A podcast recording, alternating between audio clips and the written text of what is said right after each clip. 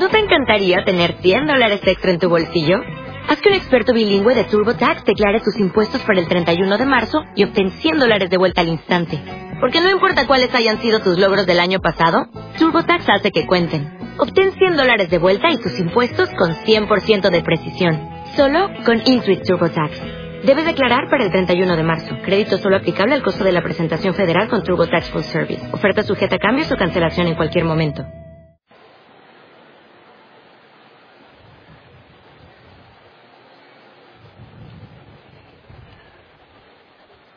Vamos a continuar con nuestro estudio.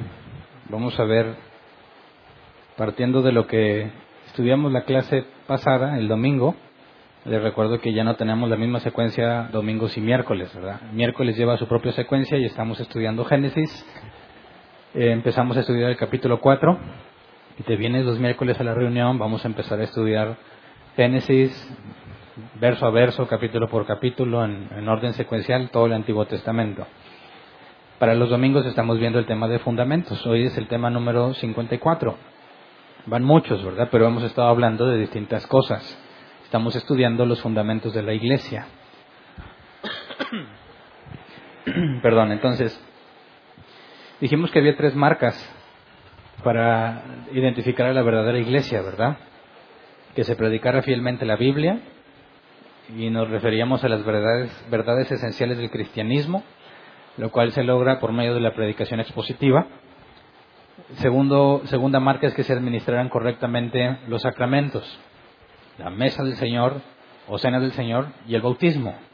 Y la tercera es que se ejerciera la auténtica disciplina de su gente. Y el tema pasado dijimos que para hablar de la disciplina se requería primero hablar de la membresía de la iglesia, y fue lo que estudiamos. Pero estuve analizando en base a lo que a las experiencias que tenemos en árbol plantado. Y aunque mi intención era estudiar el tema de la disciplina hoy, quiero primero hablar de otros temas que tienen que ver con la disciplina para después tratar de verlo de una manera más clara. Nos han pasado situaciones, eh, sabemos que en cuestión de disciplina, quizás los que tienen poco tiempo con nosotros eh, no se dieron cuenta, pero ha habido personas expulsadas de árbol plantado por medio del proceso que la Biblia enseña, se llevó a cabo un juicio público entre los miembros de la iglesia y se llevó un veredicto y fueron expulsados. Y eh, eso trajo mucho aprendizaje para nosotros como iglesia, pero también eh, la oportunidad de poner en práctica lo que la Escritura dice y sobre todo de ver que las advertencias que la Escritura enseña las podemos ver claramente entre nosotros. Eh, um, por eso cuando en algunas situaciones entre nosotros se ha presentado eh, alguna especie de duda, conflicto o malentendido. Algunos desean aplicar Mateo 18, otros no, prefieren aplicarlo Mateo 18, hablando de, los versículos 15 en adelante, donde habla de que si tu hermano peca contra ti, ve y repréndele estando tú y él solos. Ese es el primer paso y quizás es el más eh, difícil de iniciar porque tienes que estar consciente de lo que vas a hacer y sobre todo determinar si es pecado lo que está haciendo. Hay cosas que son muy obvias, que claramente es pecado, adulterio, fornicación, eh, doctrinas falsas en cuanto a la verdad de la esencial, ese tipo de cosas son muy obvias, pero otras no tanto. Entonces, para poder hablar de la disciplina y cómo se aplica bíblicamente hablando, quisiera que viéramos primero otros temas, como por ejemplo los dones del Espíritu Santo, eh, los ministerios, los diáconos, los ancianos. Y creo yo que si tenemos en claro cuáles son los dones y cómo se aplican, cuáles son los ministerios y cómo funcionan, qué es un diácono y qué debe de hacer, qué es un anciano y qué debe de hacer, si tenemos eso en claro, me parece que se debe facilitar el primer paso de la disciplina, que si tu hermano peca, ve y repréndele. Entonces, poniendo estos temas primero, antes de la disciplina, me parece que nos va a dar claridad para saber cuándo iniciar un proceso en Mateo 18 y cuándo no. También necesitamos hablar del perdón, porque hay personas que dicen, bueno, este hermano lo está haciendo mal, pecó contra mí, pero ya lo perdoné y nunca le avisó al que estaba pecando. Y él piensa que lo perdonó cuando la Biblia enseña que para que haya perdón tiene que haber arrepentimiento. Si no hay arrepentimiento, no, no puedes, no debes perdonar. Eh, la predicación del Evangelio implicaba eso, arrepiéntete para que tus pecados sean perdonados.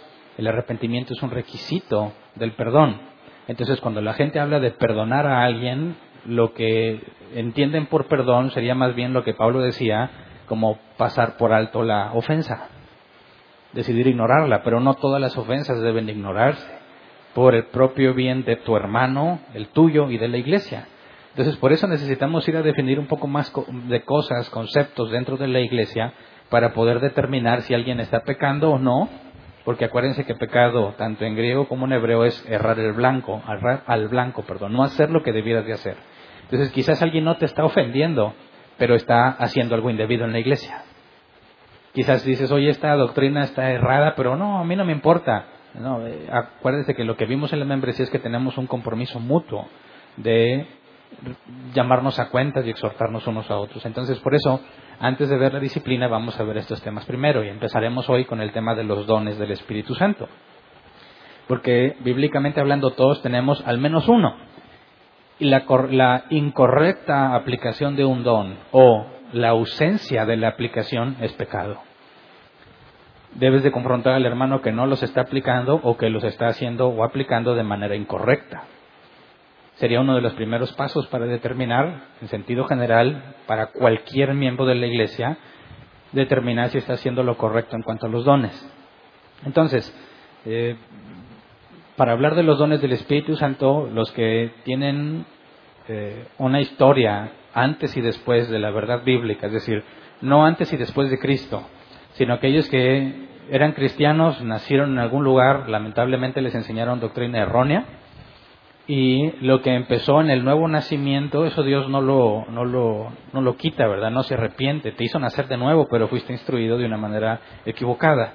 Y muchos de los dones han sido enseñados de maneras equivocadas. Y tienes a las personas tratando de ejercer los dones en la iglesia, pero de una manera totalmente errónea. O tratando de hacer cosas en la iglesia que ellos piensan que es un don cuando en realidad no lo es. Por eso es importante que analicemos los dones y determinemos, número uno, ¿lo tienes o no lo tienes? Número dos, si eso que tenías realmente es lo que la Biblia dice. ¿Verdad? Porque quizás estarías en algún momento como yo, yo pensaba que ver demonios era discernimiento de espíritus. Dije, ah, yo vi un demonio, creo que tengo ese don, porque veo demonios. Obviamente era mi imaginación, ¿verdad? Pero yo pensaba que ya era el discernimiento de espíritus, porque podía ver los demonios y me apantallaban aquellos que decían, yo veo un demonio en esa persona. Oh, ¿Cómo le haces? ¿Cómo es el demonio? Descríbemelo, dibújamelo algo. No, pues algunos sí se iban muy exagerados. Pues yo le veo unos cuernos y pata de chivo. Y se ponía la cosa así como que emocionante porque decías, no puede ser lo que ves en las películas, incluso en la lotería, ¿verdad? El diablito con cola y patas de cabra o de chivo, no sé. Y bueno, obviamente eso no, no, tiene nada que ver con la escritura y no proviene de la escritura. Y si alguien asegura que Dios le está mostrando algo y no concuerda con la escritura, el tal está engañándose a sí mismo o está engañado. No, no puede ser verdad. Por eso es importante que tengamos los dones. Entonces, quisiera que primero analizáramos Hechos capítulo 2, versículo 41 y 42, donde nos dice lo que, lo que hacía la iglesia y lo que hacían, o sea, lo que hacían las personas recién se agregaban a la iglesia por consecuencia nos deja ver lo que la iglesia desde su fundación hacían. Dice, así pues, los que recibieron su mensaje fueron bautizados, aquí habla de los que escucharon el mensaje de Pedro, y aquel día se unieron a la iglesia unas tres mil personas. Se mantenían firmes, firmes en la enseñanza de los apóstoles, en la comunión, en el partimiento del pan y en la oración. Y aquí la palabra que quiero enfocarme es comunión. Porque hablar de tener comunión, algunos piensan que es mero compañerismo, y es una traducción eh, válida, es una de las traducciones de esta palabra. La palabra griega es koinonia o koinonia. Y se traduce como comunión, también se traduce como compartir, participación, ayuda contributiva o compañerismo.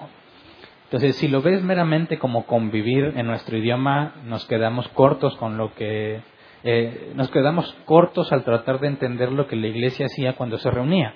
Cuando dice que se reunían y tenían esta coinonía, hablaba también de compartir y de participar.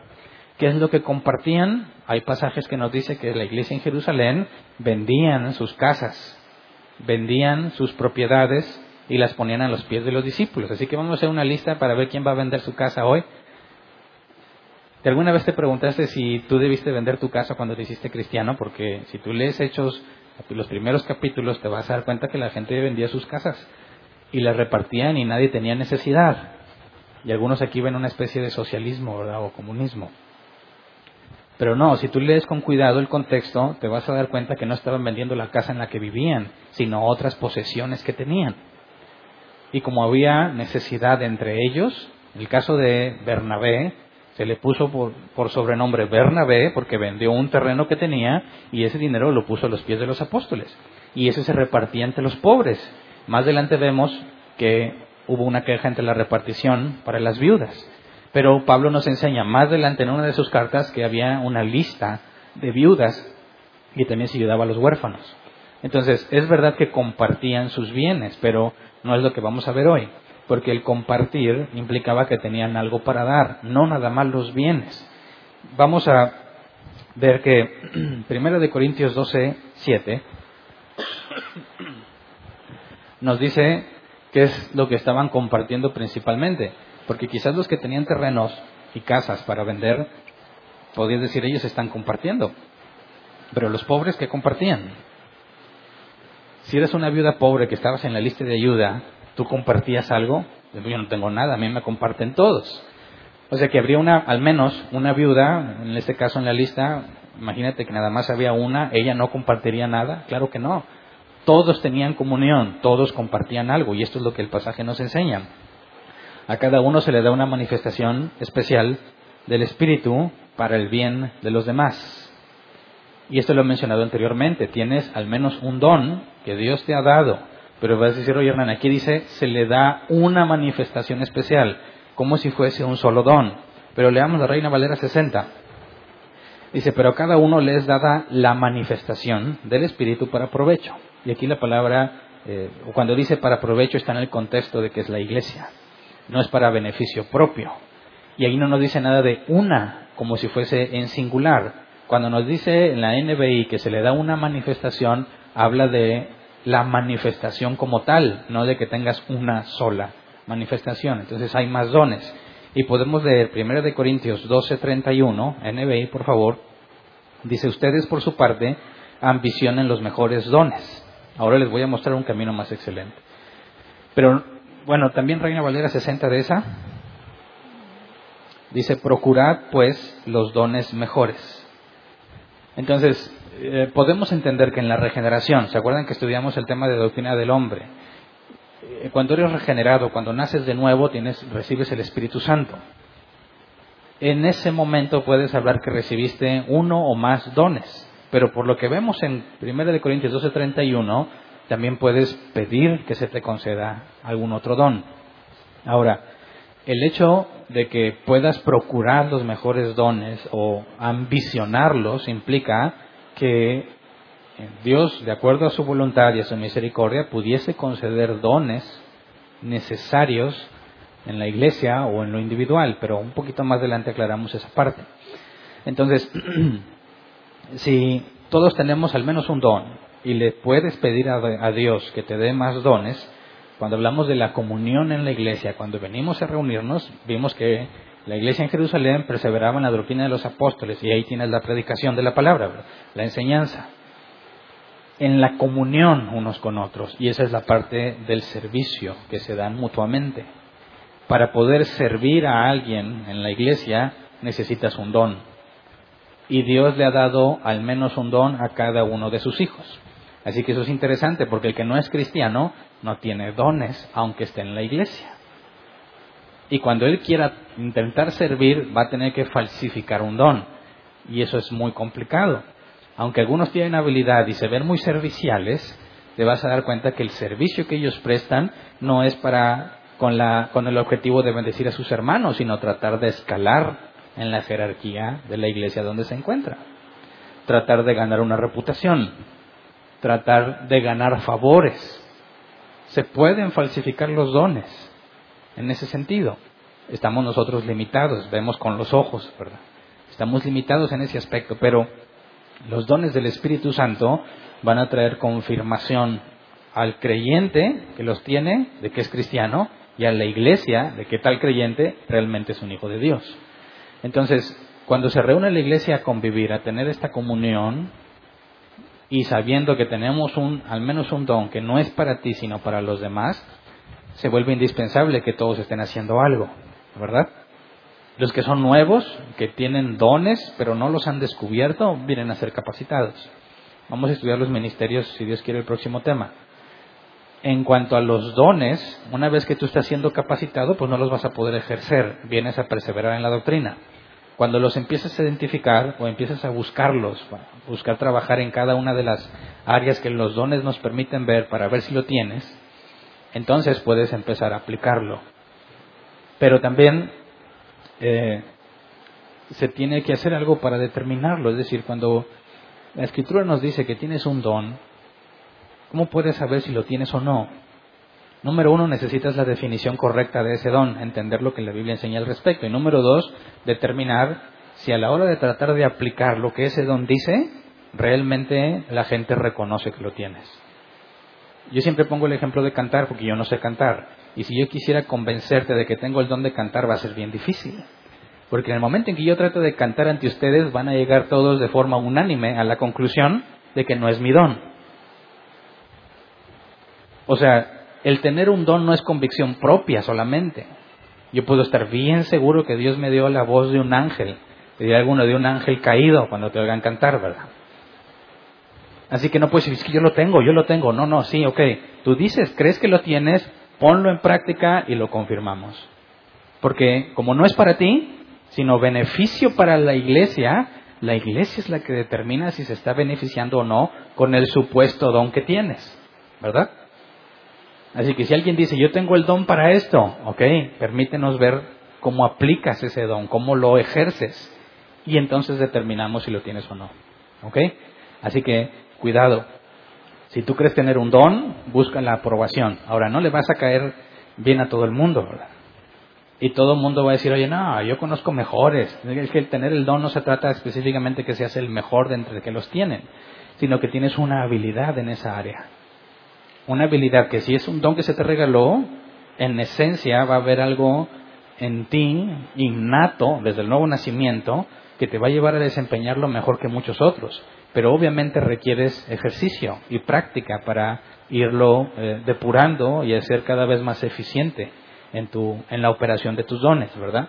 Entonces, primero vamos a definirlos, vamos a leer la lista que, que la Biblia explica y eh, pon atención para ver si algo de esos es tuyo, ¿verdad? Según tú, ya después los confirmamos todos, ¿ok? Vamos a ver primero lo que nos dice eh, en Romanos 12.6, porque Romanos 12 nos da una lista y luego Corintios nos da otra. Dice, tenemos dones diferentes según la gracia que se nos ha dado. Si el don de alguien es el de profecía, que lo use en proporción con su fe. Todavía no voy a entrar a definir el de profecía. Pero cuando nos habla de dones, la palabra es carisma. ¿Habías escuchado que alguien es carismático? Dice, ah, sí, son los cristianos esos raros. No, no estoy hablando de la denominación carismática sino de una persona que es carismática. ¿Has, escuchado esa aplicación? De que tiene muy buen carácter, eh, es muy agradable, muy expresivo, tiene mucho carisma, dice. Bueno, la palabra carisma en griego se traduce como regalo de gracia, favor no merecido. Si es un regalo, entonces no es, un, no es una recompensa, ¿ok? No es algo que te merecías, no es algo que se te debía, es algo que se te dio a pesar de que no lo mereces. Y la palabra gracia es caris. Gracia, amabilidad, proviene del, griego cairo, que se traduce como alegrarse o ser feliz. Entonces, un don de gracia es un regalo inmerecido que alguien te dio por el solo gusto de dártelo. No había compromiso, no había obligación de por medio, sino ya no es regalo, ¿verdad? Y entonces, eh, cuando hablamos de este regalo, implica que no hiciste nada para merecerlo. No implica que eres mejor que otros. Si a alguien se le da un regalo en particular y a otro otro, y los dos son de gracia, entonces ninguno de los dos lo merecía y ninguno es mejor que el otro por tener tal o cual don. ¿Ok? La palabra hebrea para esta palabra en griega, o sea, el equivalente, es shen, favor, gracia. Hace referencia a un regalo, pero no confundamos. El miércoles estudiamos otra palabra eh, en hebreo que se traducía como regalo también, y esta era distinta.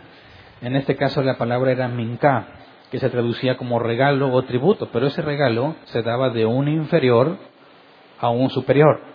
Nuestras ofrendas a Dios tienen que ver con esta palabra. Alguien que se sabe inferior que aquel a quien se le da el regalo. Y estudiamos que Caín y Abel le llevaron este tipo de ofrenda a Dios. Así que tanto Caín como Abel reconocían a Dios como superior. Pero bueno, ya ese es otro tema, ¿verdad? En el caso de, de este don de Dios, en el contexto y en la palabra es regalo de un superior a un inferior. Algo que Dios te da gratuitamente. ¿Ok? Entonces, podemos entender que si Dios nos ha dado los regalos, lo hizo porque Él quiso. ¿Ok? Primera de Corintios 12.1, palabras también del apóstol Pablo. Dice, en cuanto a los dones espirituales, hermanos, quiero que entiendan bien este asunto. Eh, leámoslo mejor en la Reina Valera 60. Dice, no quiero, hermanos, que ignoréis acerca de los dones espirituales. Y lo que hablaba al principio. Muchos los ignoramos o ignorábamos pensando que eran algo que en realidad no son. Aquí la palabra ignoráis es no conocer por experiencia personal. Es decir, podrás incluso saber o escuchar que se menciona, pero no lo conoces, no lo has visto en ti o aplicado para ti. ¿Ok? Si yo te hablo del don de profecía, ¿qué me va a decir un cristiano que es el don de profecía? O un cristiano así de los de acá, ¿verdad? De los que no leen mucho la Biblia y, su teología es de lo que les ha enseñado su predicador. ¿Qué es el don de profecía? ¿Alguien alguna vez le, le aplicaron don de profecía para él? Levante su mano. Según tu entendimiento en aquel entonces, ¿verdad? ¿En qué consistía que te, alguien te aplicara el don de profecía? Que me dijera algo del futuro, ¿verdad? Que voy a las naciones, que Dios me quiere bendecir. Esas son bien genéricas, ¿verdad? eh, pero algunos quizás dijeron, no, me profetizaron que los tigres van a ganar. Por eso aposté una buena lana ahí. Me profetizaron tal cosa, pero realmente el don de profecía es eso. Ese es el punto. Los ignoras o los ignorabas porque la aplicación de lo que tú creías que era ese don es falsa. Lo que se te dijo que ese don era es falso. Entonces imagínate a un montón de gente que ve la aplicación incorrecta de los dones y se les pide que los apliquen también. Eso explica por qué hay congresos cristianos, entre comillas, que te aseguran que te van a transmitir un don a ver, el que quiere el don de profecía pasa al frente. No, o sea, es un ejemplo, no vayas a pasar al frente ahorita. Que oso contigo. El que quiere este don, venga, aquí Dios me dijo que voy a impartir los dones. Y se adjudican la capacidad de repartirlos como ellos quieran, lo cual es una herejía absurda. Entonces digo, eh, Pablo dice, es importante que no los ignores, no debes ignorarlos. Y si queremos aplicar disciplina en la iglesia, más vale que tengamos este concepto bien en claro. Así que, una cosa más. Primera de Corintios 12, 4 al 6.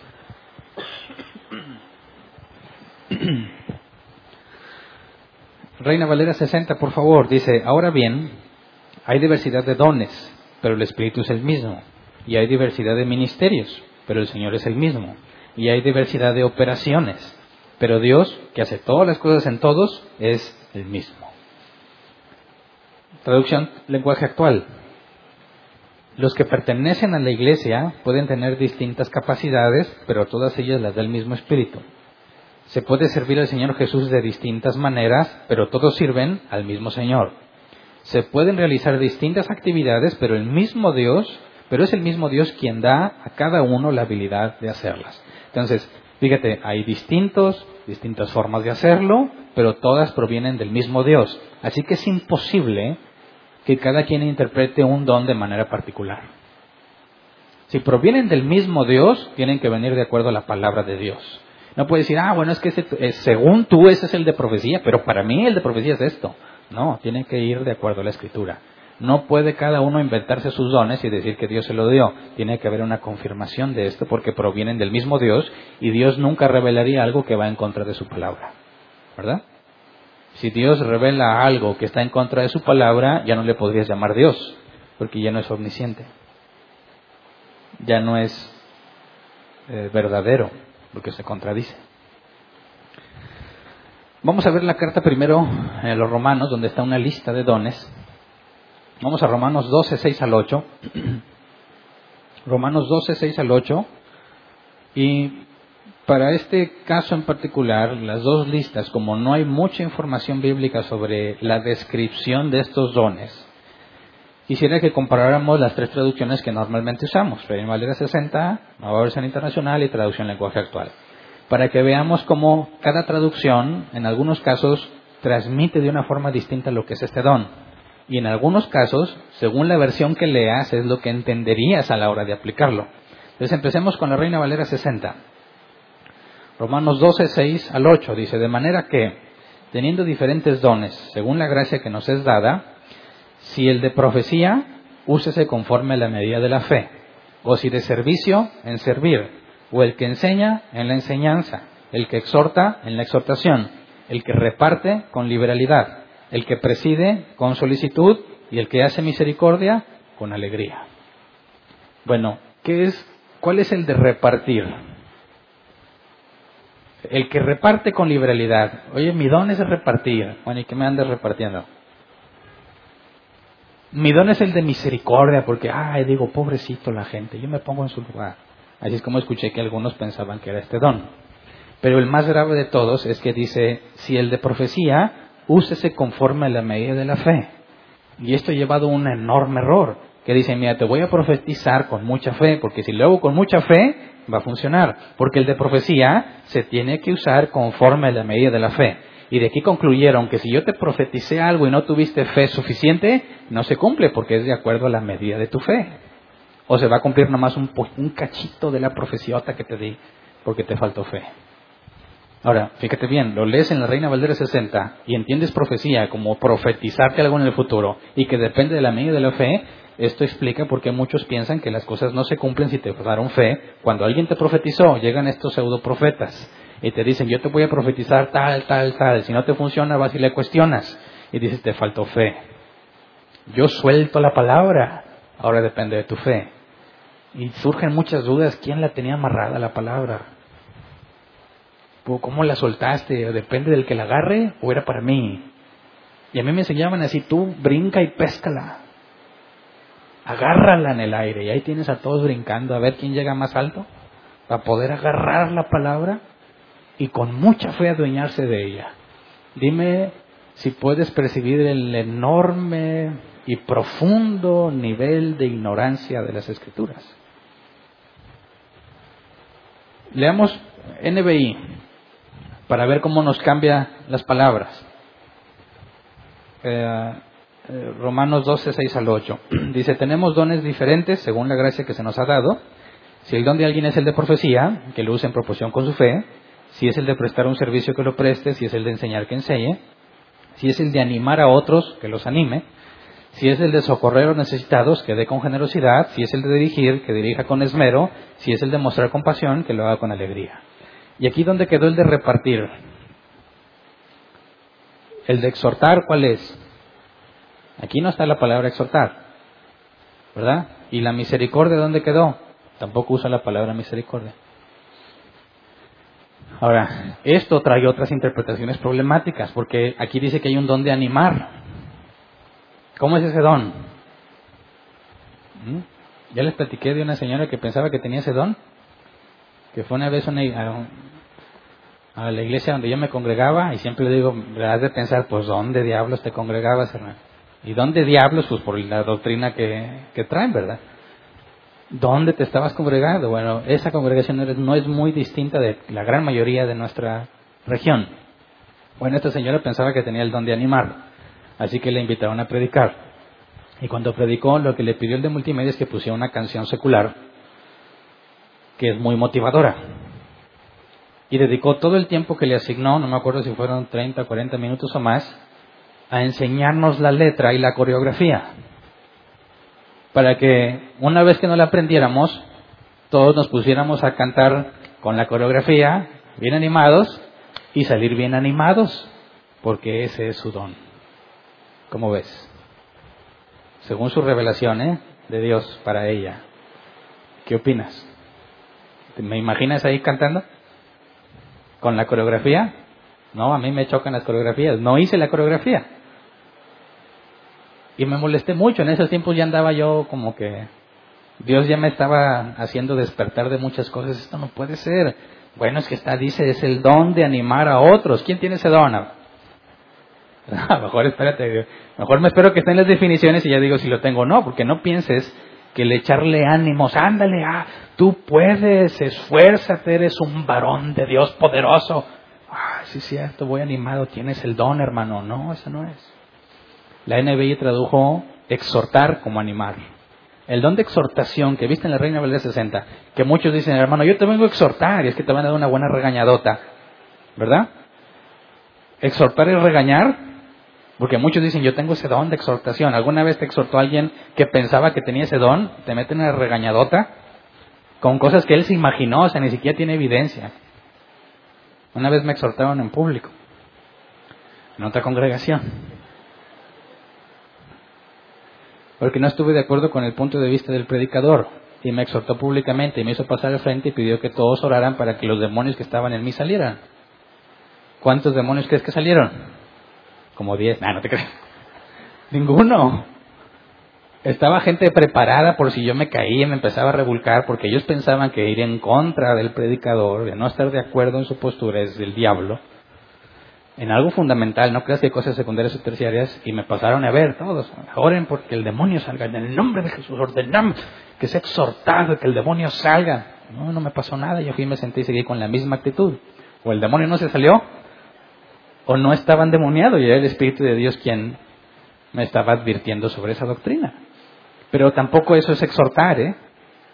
Entonces, fíjate, gente con buenas intenciones que empieza a leer la escritura y empieza a sacar su propia conclusión se puede meter en problemas muy serios y caer en herejías muy graves. Leamos la traducción lenguaje actual. Dios nos ha dado a todos diferentes capacidades según lo que Él quiso darle a cada uno. Por eso, si Dios nos autoriza, si nos autoriza para hablar en su nombre, hagámoslo como corresponde a un seguidor de Cristo. Si nos pone a servir a otros, sirvámosle bien. Si nos da la capacidad de enseñar, dedicémonos a enseñar. Si nos pide animar a los demás, debemos animarlos. Si de compartir nuestros bienes se trata, no seamos tacaños. Si debemos dirigir a los demás, pongamos en ello todo nuestro empeño. Y si nos toca ayudar a los necesitados, hagámoslo con alegría. Y si puedes ver con detalle, la palabra profecía no está. Entonces, alguno puede leer la traducción en lenguaje actual y dice, profecía, no dice que sea un don. No dice. Ahora, no hay una descripción formal de cada uno de los dones en la escritura. No hay un versículo que te explique cómo es un don y cuál es su aplicación. Dios en su sabiduría decidió no explicarlo. Así que no podemos tener claridad absoluta en cuanto a esto. Solo están enlistados. Y esta lista no es exhaustiva. Hay otra lista que incluye cosas no mencionadas. Y aún con las dos listas, nadie puede asegurar que son todos los que hay. Entonces, necesitamos, en este caso, nuestro esfuerzo por entender qué es y cómo aplicarse, eh, lo vamos a tratar de llevar leyendo la palabra en el original, viendo qué significa y de ahí concluyendo cómo debiese aplicarse. Entonces, después de las tres versiones, y quisiera yo quedar claro el punto de que es entendible que se malentienda, es comprensible que estés equivocado en la aplicación porque la sola lectura no te da claridad en cuanto al aspecto y sobre todo si no acostumbras a interpretar en su contexto, ¿verdad? Vamos a leer entonces cada una de las palabras en el, original y de ahí sacar una conclusión. Empezamos con la profecía. La Reina Valecera 60 y la NBI le dicen profecía. La traducción lenguaje actual dice hablar en su nombre. La palabra griega que proviene de profetes, profeteia, es, se traduce así, aquello que es aclarado de antemano, o lo que ya ha sido dicho. Entonces, profecía en este contexto tiene que ver con el futuro o lo con lo que ya Dios dijo. ¿Me explico? Profetizar. Yo sé que en el Antiguo Testamento el ministerio de profeta incluía en algunas ocasiones hablar de eventos futuros, ¿verdad? En el Nuevo Testamento no existe el ministerio de profeta del Antiguo Testamento. Es completamente distinto porque la Biblia dice que el fundamento de la iglesia son los apóstoles y los profetas. Si los profetas del Antiguo Testamento y los apóstoles son el fundamento, no puede haber nuevos profetas. La, la alegoría pierde sentido porque está hablando de un edificio y lo primero que se pone son los fundamentos. Y luego estudiamos la clase el domingo pasado, si no me equivoco, de las piedras vivas que van edificando la iglesia. Así que no puedes poner otro fundamento arriba del que ya está puesto. Los profetas en el Nuevo Testamento tienen un servicio, una aplicación distinta. Es hablar lo que es aclarado de antemano. La traducción lenguaje actual nos dice, Dios nos autoriza para hablar en su nombre. Así que cuando alguien habla sobre lo que la escritura enseña y se apega a lo que la escritura dice, es un profeta. Te está hablando lo que ya fue dicho. Yo ahorita les estoy profetizando, ¿cómo ven? ¿Mm? ¿Quién, ¿Quién se esperaba que Hernán iba a andar profetizando? Cualquiera que se ponga a instruir en la palabra y sea fiel a la escritura, está profetizando. Está hablando lo que fue aclarado de antemano. ¿Me explico? Así que si dijeron, a mí me profetizaron algo, bueno, pues espero que te hayan dicho un versículo. Porque si te dijeron otra cosa, no es el don de profecía. Es quizás brujería, adivinación, ¿verdad?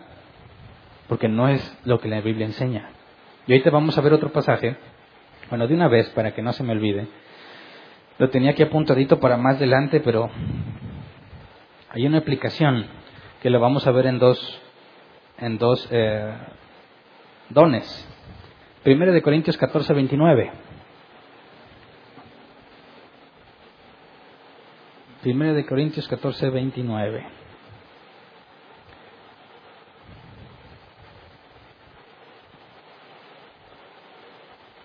¿Me lo pueden poner, por favor? Sin embargo, Ah, caray, no, ese es el 19. Yo dije 29.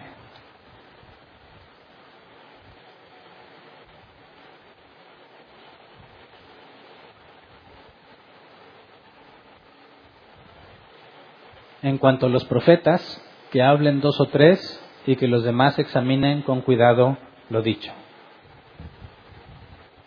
Cuando se profetizaba en la iglesia, ¿Qué es lo que dice Pablo que debíamos hacer con esas profecías? ¿Creerlas? No, examinarlas con cuidado.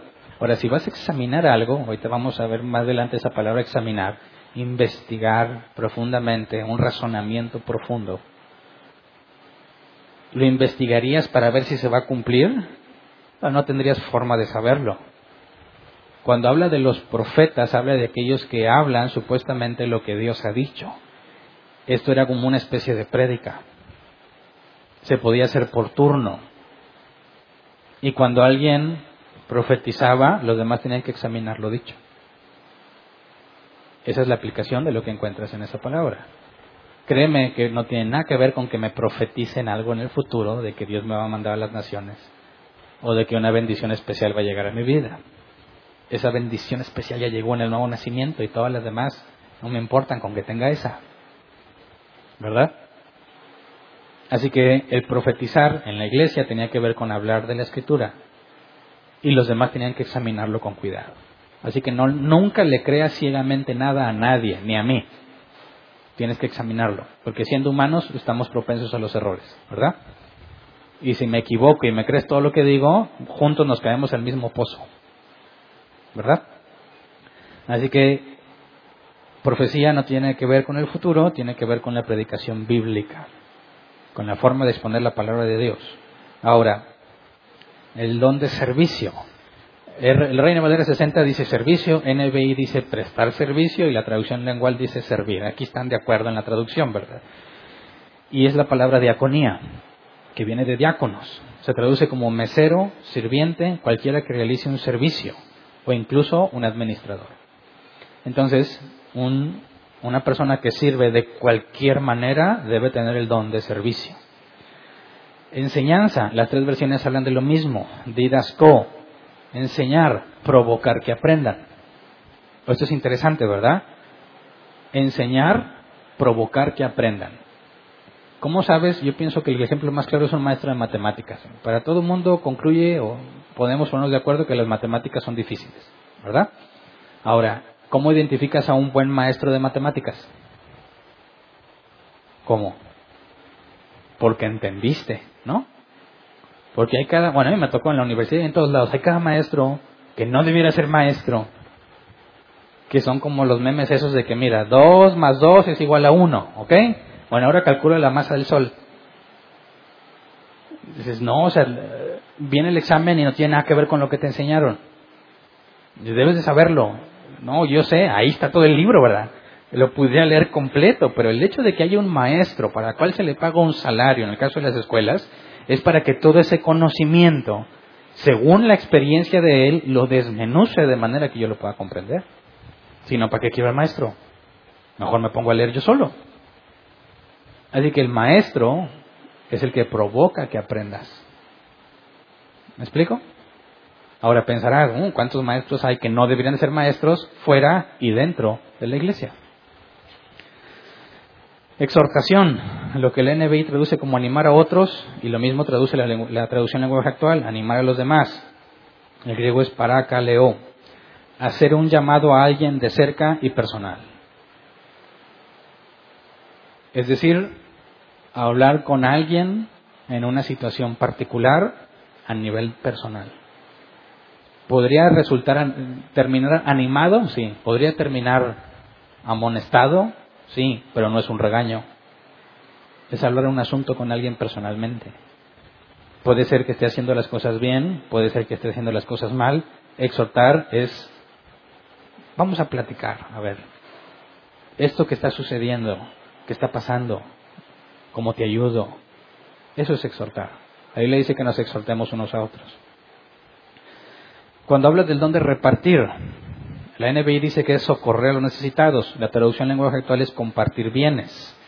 La palabra griega es dar, compartir, es una oferta que produce un cambio de propietario. O sea que el que tiene el don de dar es aquel que entrega cosas que al entregarlas ya no es dueño de esas. ¿Me explico? Hoy hay personas que son muy dadivosas, ¿verdad? No sé, quizás lo podemos ver con personas que constantemente te invitan a comer, gratis. Te invitan aquí, te invitan allá, están buscando ayudarte y darte. Oye, pero ¿por qué? Pues por puro gusto. Aquí le decimos que son muy sueltos. Es un don. Porque no todos dan, ¿verdad? Dicen que los regios son bien codos excepto los que tienen el don de dar, porque a ellos les es natural dar, desprenderse de las cosas. El don de presidir, según la Reina Valera 60 o NBI TLA, dirigir, presidir, presidir o dirigir, proistemi, dirigir, administrar, gobernar, tiene que ver con organizar las cosas. Entonces, hay personas que sirven en la iglesia, están a cargo de un área y están organizándola, administrándola para que funcione bien. Eso es un don también. No todas las personas pueden dirigir o administrar, no tienen el don. ¿Cómo sabes que alguien tiene ese don? Por cómo funcionan las cosas en esa, en esa área que está administrando. Un buen administrador se encarga de que lo deficiente sea corregido y que lo que está bien sea eficientizado de ser posible. Estás buscando el crecimiento de todo lo que está en esa área, ya sean personas o bienes materiales. No todos tienen el don, pero si lo tienes también. Fíjate que no son espiritual, ¿verdad? Yo lo digo por experiencia. Cuando iba a una iglesiota al principio, estaba tan grande la iglesia, eran tan notorios el don, decían don de la alabanza. No existe ese don, ¿verdad? veías a los predicadores y veías y oh, yo quiero un don. Oye, pues ponte a servir. Eh, eso no es un don, ahí es una explotación nada más. Te ponen a te ponen a limpiar, eso no es un don. Bueno, así pensaba yo, ¿verdad? ¿Será un don o no será un don? ¿Servir será un don? Claro. No todos sirven igual, ¿verdad? Hay unos que sirven sin ganas. Y hay otros que aunque no tienen ganas sirven. Y ahí te das cuenta del don. Pero cuando te encuentras esto de dirigir, ya no resulta ni, ni espiritual ni nada, sobre todo porque los cristianos piensan que los dones tienen que provocar algo sensorial.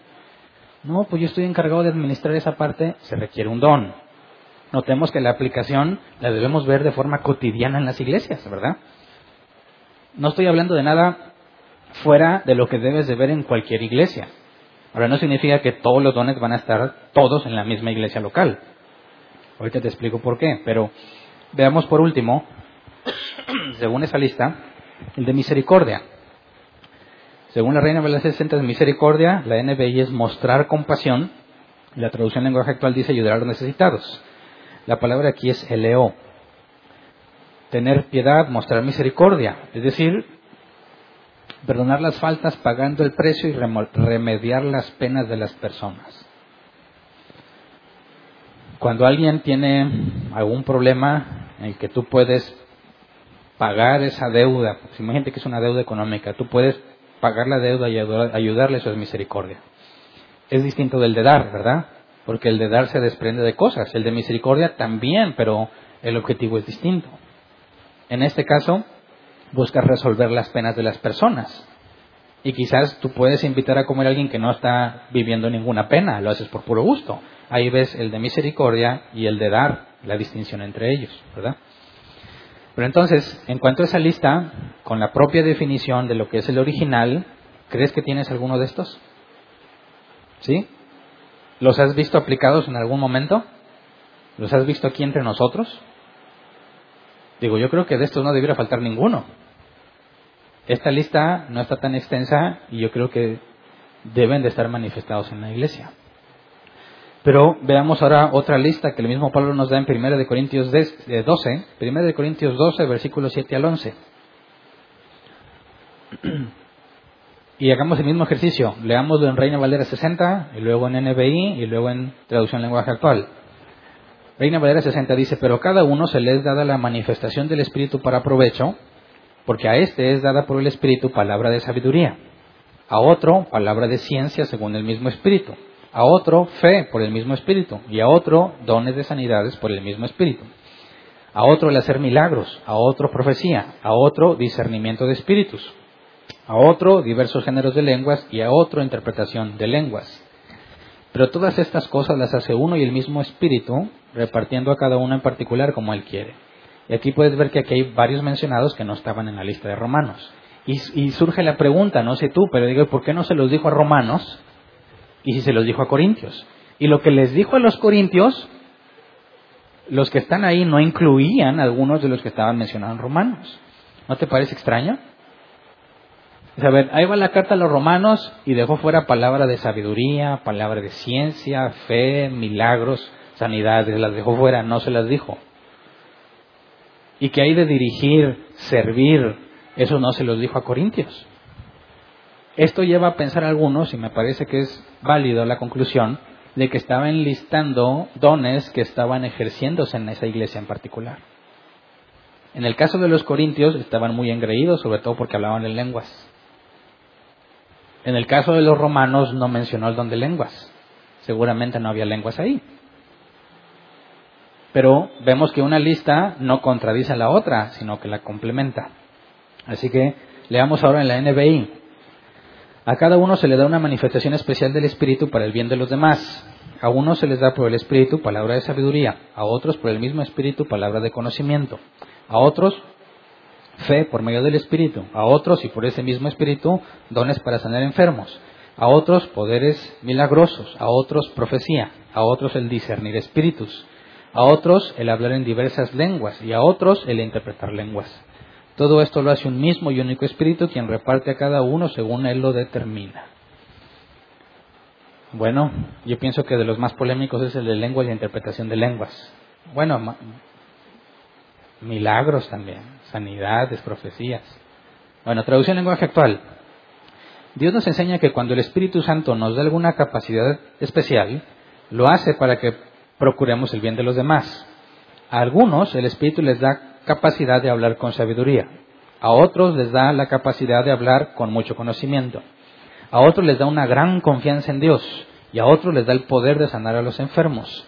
Algunos reciben el poder de hacer milagros y otros reciben la autoridad de hablar de parte de Dios. Unos tienen la capacidad de reconocer el Espíritu de Dios y de descubrir a los espíritus falsos. Algunos pueden hablar en idiomas desconocidos y otros pueden entender lo que se dice en esos idiomas. Pero el Espíritu Santo mismo es el que hace todo esto y el que decide qué capacidad darle a cada uno. Y aquí habla del Espíritu como una, o sea, de los dones como una manifestación del Espíritu, ¿ok? La, la palabra manifestación es venir a la luz. Entonces, un don lo que hace es que nos permite ver que esa persona que lo ejerce tiene el Espíritu Santo porque se está manifestando en él. Es decir, sin el Espíritu Santo no tienes ninguno de estos dones. Pero si tú empiezas a usarlos y nos empiezas a beneficiar, esa es la evidencia de que el Espíritu Santo está en ti. Y podemos decirte con toda certeza, hermano en Cristo. ¿Verdad? Y luego nos dice el versículo 11 que todas esas cosas las hace el Espíritu, ¿verdad? No nosotros. Gracias. Es decir, que si tú tienes habilidad para presidir, se debe a tu experiencia, a tu capacidad, a tu enorme razonamiento. ¿No? Es algo que se te regaló. ¿Qué tal de hacer milagros? Ahora hay que hacer una distinción muy importante aquí cuando veamos ese tema. Porque una cosa es que Dios haga milagros y otra cosa es que tengas el don de milagros. Pero nos dice que Dios los reparte como Él quiere, ¿verdad? Ahora, ojo, si Él los reparte como Él quiere, ¿puedes decir que si no hablas en lenguas no tienes el Espíritu Santo? Eso es algo muy común, ¿verdad?, entre los cristianos acá. No hablas en lenguas, no tienes el Espíritu Santo. ¿En serio? ¿En serio? ¿Y qué tal si hago un milagro? ¿Ah? ¿Qué tal si te profetizo algo, bíblicamente hablando? ¿No tengo el Espíritu Santo? O sea, ojo, si Dios los reparte como Él quiere, es absurdo asegurar que tienes que tener alguno como obligatorio, porque quizás Dios no me lo quiso dar. ¿Verdad? Si alguien te dice es que tienes que tener el don de lengua, si no tienes el Espíritu Santo, está perdido en su ignorancia. Es falso. Porque este pasaje que dice que Dios los reparte como Él quiere, eso implica que no le puedes demandar ninguno a una persona en particular. Y si Él los reparte como Él quiere, entonces va a repartir los que Él quiere a quien Él quiere. Pero no te quedas sin don, al menos tienes uno. Entonces nadie puede estar, disculpen la palabra, nadie puede estar de inútil en la iglesia. Pues yo no, yo, yo no tengo nada, entonces no eres cristiano. Vete allá a otro lugar, porque aquí nomás hay cristianos. Y los cristianos tienen el Espíritu Santo. Y los que tienen el Espíritu Santo tienen al menos un don. Y si tú no tienes ninguno, ¿cuál es la conclusión? No eres cristiano. No naciste de nuevo. Mejor di, todavía no lo descubro. Ah, ¿y cuántos años tienes conociendo a Dios? Gracias. Puede ser que alguien tenga, no sé, 5 o 10 años en las cosas de Dios y no sepa cuál es su don. Dicen, todavía no lo descubro. ¿Será? ¿Qué, has hecho eso, ¿Qué ha hecho esos últimos cinco años? Nada. Eso, eso no suena congruente con la escritura. ¿Podrías encontrar a alguien que tiene años en el Evangelio y no tiene, no ha reconocido ni uno solo de los dones? No, no me la creo, discúlpame, pero no. Porque ha sido un inútil cinco años. No has edificado a nadie en cinco años entonces. ¿Cómo puedes ser parte de la iglesia si no tienes dones? ¿Verdad? Pero bueno, veamos la lista en griego. Palabra de sabiduría, ¿cuál es esa? La traducción en lenguaje actual dice hablar con sabiduría. ¿Se acuerdan cuando estudiamos el atributo de la sabiduría de Dios? ¿Qué es sabiduría? Saber cómo. Y cuando hablamos de la sabiduría de Dios, significa que Dios sabe cómo hacer las cosas de la mejor manera, lo más eficiente. No hay ninguna forma mejor que la que Dios hizo porque Él es sabio. Así que cuando hablamos de palabra de sabiduría, ¿cómo la puedes ver aplicada? ¿No te parece que tiene que ver con consejería? con decirte cómo hacer algo para que funcione de la mejor manera, de lo más eficiente. Obviamente somos humanos y estamos limitados, ¿verdad? Pero aquí habla de la sabiduría. Acuérdense que cuando también estudiamos la sabiduría, en el, caso de la doctrina del hombre vimos de sabiduría humana y sabiduría que proviene de Dios. Y la sabiduría que proviene de Dios tiene que ver con su palabra y la aplicación de su palabra. La sabiduría del mundo tiene que ver con los conocimientos del mundo. Hay un proverbio que dice que el soborno abre muchas puertas. Eso es sabiduría humana. Y dice otro proverbio que el que aborrece al soborno eh, se deleita en Dios, no me acuerdo qué ver cómo es, me revuelvo con las versiones. Y esa es sabiduría del cielo. Entonces, cuando habla aquí de hablar con sabiduría, no puede ser sabiduría humana, porque es un don de Dios, este palabra de sabiduría. Entonces es aquel que tiene la capacidad de explicarte cómo hacer las cosas. Tiene que ver con la palabra de Dios, número uno, que debe ser un requisito para el que enseña. Porque una cosa es que te lea lo que la escritura dice y otra cosa es que nos pongamos a ver cómo se aplica de la forma correcta. ¿Me explico? Podemos decir un montón de cosas en cualquier área, mira, estos son los conceptos, pero cómo se aplica, cómo se resuelve, imagínate matemáticas. Mira, la teoría dice que, no sé, quienes se acuerden, una doble integral al infinito, así, así, así, ¿listo? pues quién sabe. Bueno, mira, te voy a decir, para que puedas resolverlo, número uno, acuérdate de este concepto y empieza a hacer una lista de pasos cómo poder resolverlo. Eso aplica en la vida cristiana también. Vamos a estudiar la disciplina. Ahí dice cómo hacer la disciplina. No puedes quedarse hasta ahí. Tiene que ver cuál es, se tiene que enseñar cuál es la mejor manera, la forma de aplicarla según lo que la escritura enseña. Eso es palabra de sabiduría. ¿Le has pedido consejo a alguien una vez y te dijo cosas que no funcionan, pero que él estaba bien seguro cuando te las dijo? ¿Te ha pasado? Dices, no, me fue mal porque seguí el consejo de él y aprendiste algo muy importante. No le vuelvas a hacer caso, número uno. Y número dos, aunque tenga buena intención, no, no tiene sabiduría. ¿Me explico? Ahora, palabra de ciencia. El griego es logos, palabra, gnosis, ciencia. Y en el caso de palabra sabiduría que no dije, el, griego es sofía o sofia, que sabiduría. Entonces aquí palabra de ciencia es logos y gnosis palabra de conocimiento. La traducción lenguaje actual dice hablar con mucho conocimiento. Y este conocimiento, según la palabra griego, viene de ginosko, experiencia personal. Entonces, hay personas que saben mucho pero no son sabias, ¿verdad? Y hay personas que son sabias aunque no saben mucho. ¿Me explico?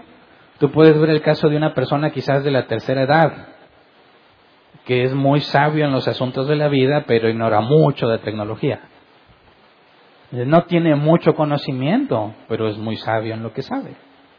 Y puedes conocer personas con mucho conocimiento sin sabiduría.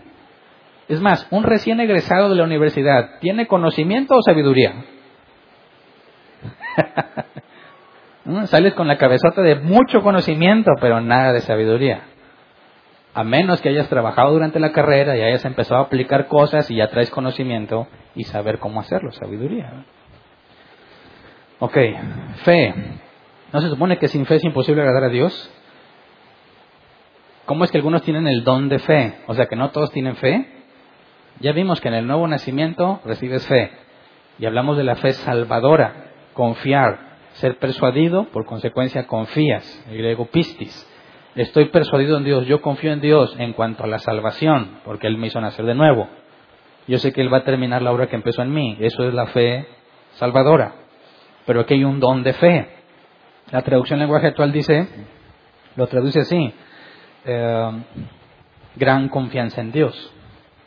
Ahora, ojo, tú puedes tener una enorme confianza en tu salvación, pero enfrentes un problema económico y estás todo desesperado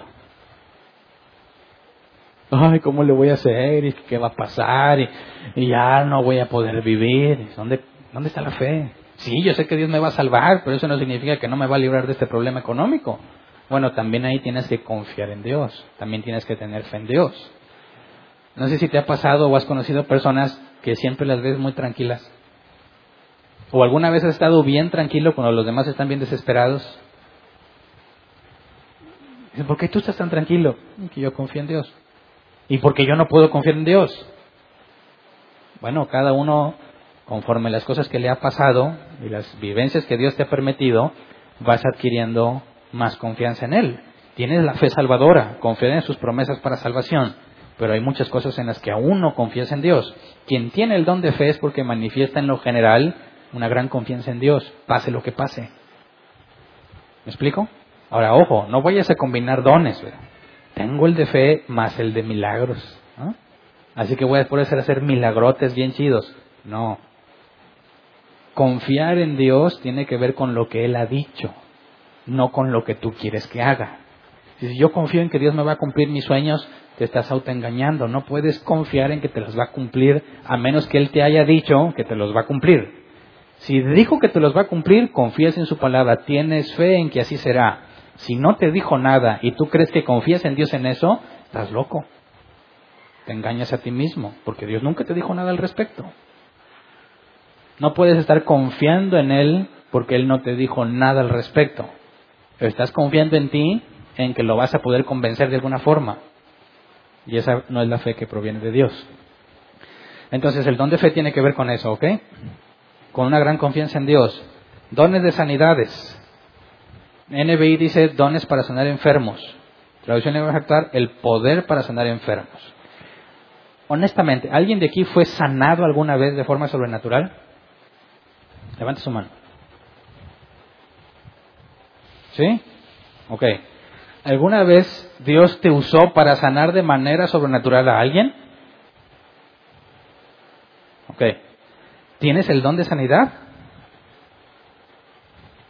¿Qué opinas? ¿Puede Dios sanar a las personas hoy en día? Sí. Dios es soberano, ¿verdad? Es el mismo ayer, hoy y para siempre. Dios es misericordioso, tiene poder para sanar, claro. Si Él quiere sanar a alguien, lo sana. ¿Verdad? ¿Necesitas un siervo de Dios que vaya y llore por ti para que sea sanado?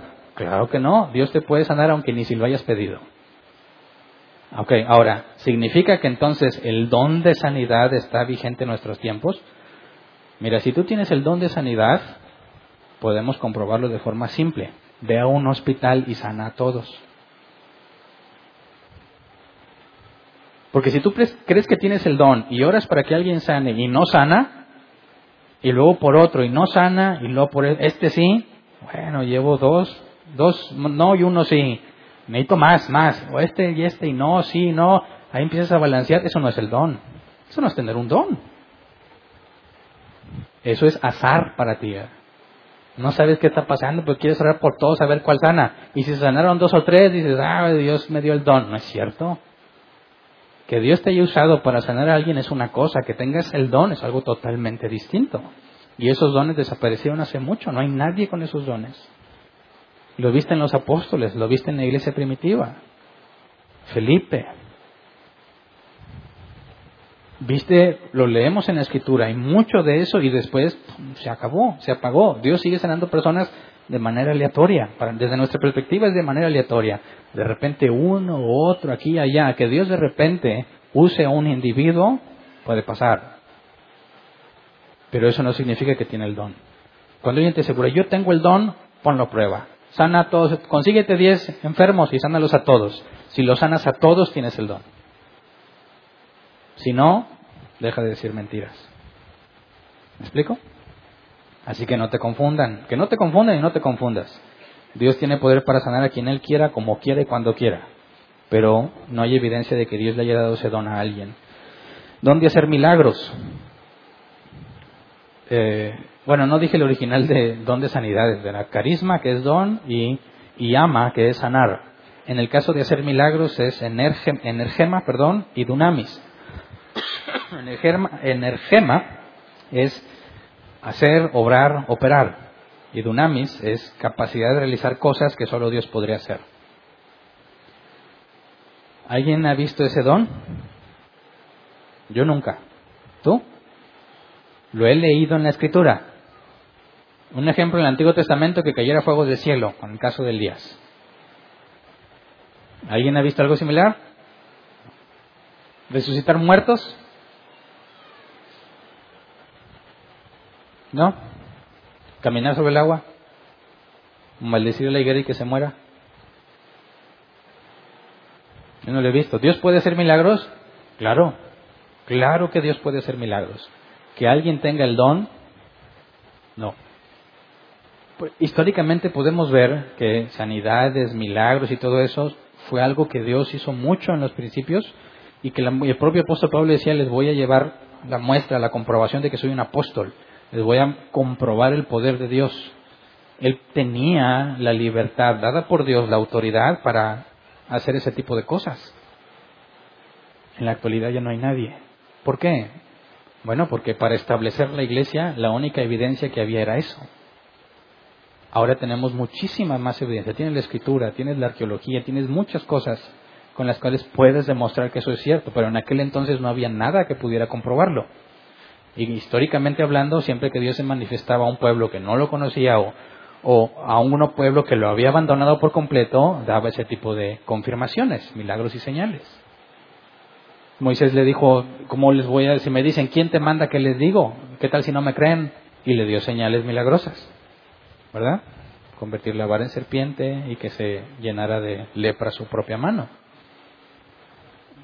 Dios puede hacer milagros y hay muchas noticias y cosas, sobre todo en el mundo musulmán, de personas que han conocido a Jesús por medio de algún milagro, que les dispararon y no, los, no les dieron, no, trataron de matarlos y no se murieron, que fueron librados de formas extrañas y sobrenaturales. Dios está haciendo milagros, pero nadie tiene ese don. Profecía, ya lo vimos, ¿verdad? Discernimiento de espíritus. NBI dice discernir espíritus. Fíjate lo que dice traducción en lenguaje actual. Capacidad de reconocer el espíritu de Dios y de descubrir a los espíritus falsos.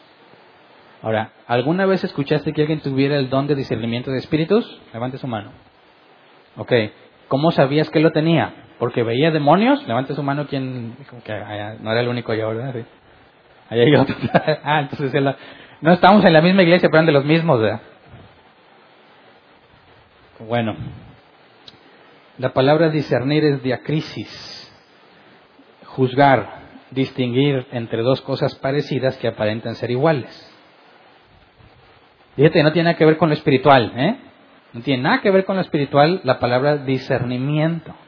Y la palabra espíritus, el griego neuma, viento, espíritu, una aplicación de esta palabra es la esencia que haces, que, que hace que actúes o decidas. Es decir, tu principal motivación. Ese es el espíritu. Una aplicación. ¿Qué es el espíritu navideño? ¿Cómo entiendes que alguien trae el espíritu navideño? Ay, este, estamos a noviembre y ya trae los villancicos, ¿verdad? Y ya empezó a adornar, si está en el trabajo, que su oficina, y el pinito, y la gorrita, y las esferitas, y su casa, chau de luces. Es el más loco en la colonia. Los suéteres, esos suéteres feos de Navidad, los renos, ya te hacen concursos del suéter más feo. ¿Entiendes el espíritu navideño como esa intención de enfocarte en esa celebración y, decorar tu motivación para con eso? Ahora, ¿qué es discernir espíritus entonces? ¿Mm? Por ejemplo, Pedro con Ananías y Zafira. ¿Qué fue lo que él pudo detectar y cómo lo detectó? Bueno, si es un don de Dios, reveló la verdadera intención. ¿Por qué le mentiste al Espíritu Santo? ¿Por qué no trajiste el dinero completo? Siendo tuyo el dinero, le dijo Pedro a Ananías.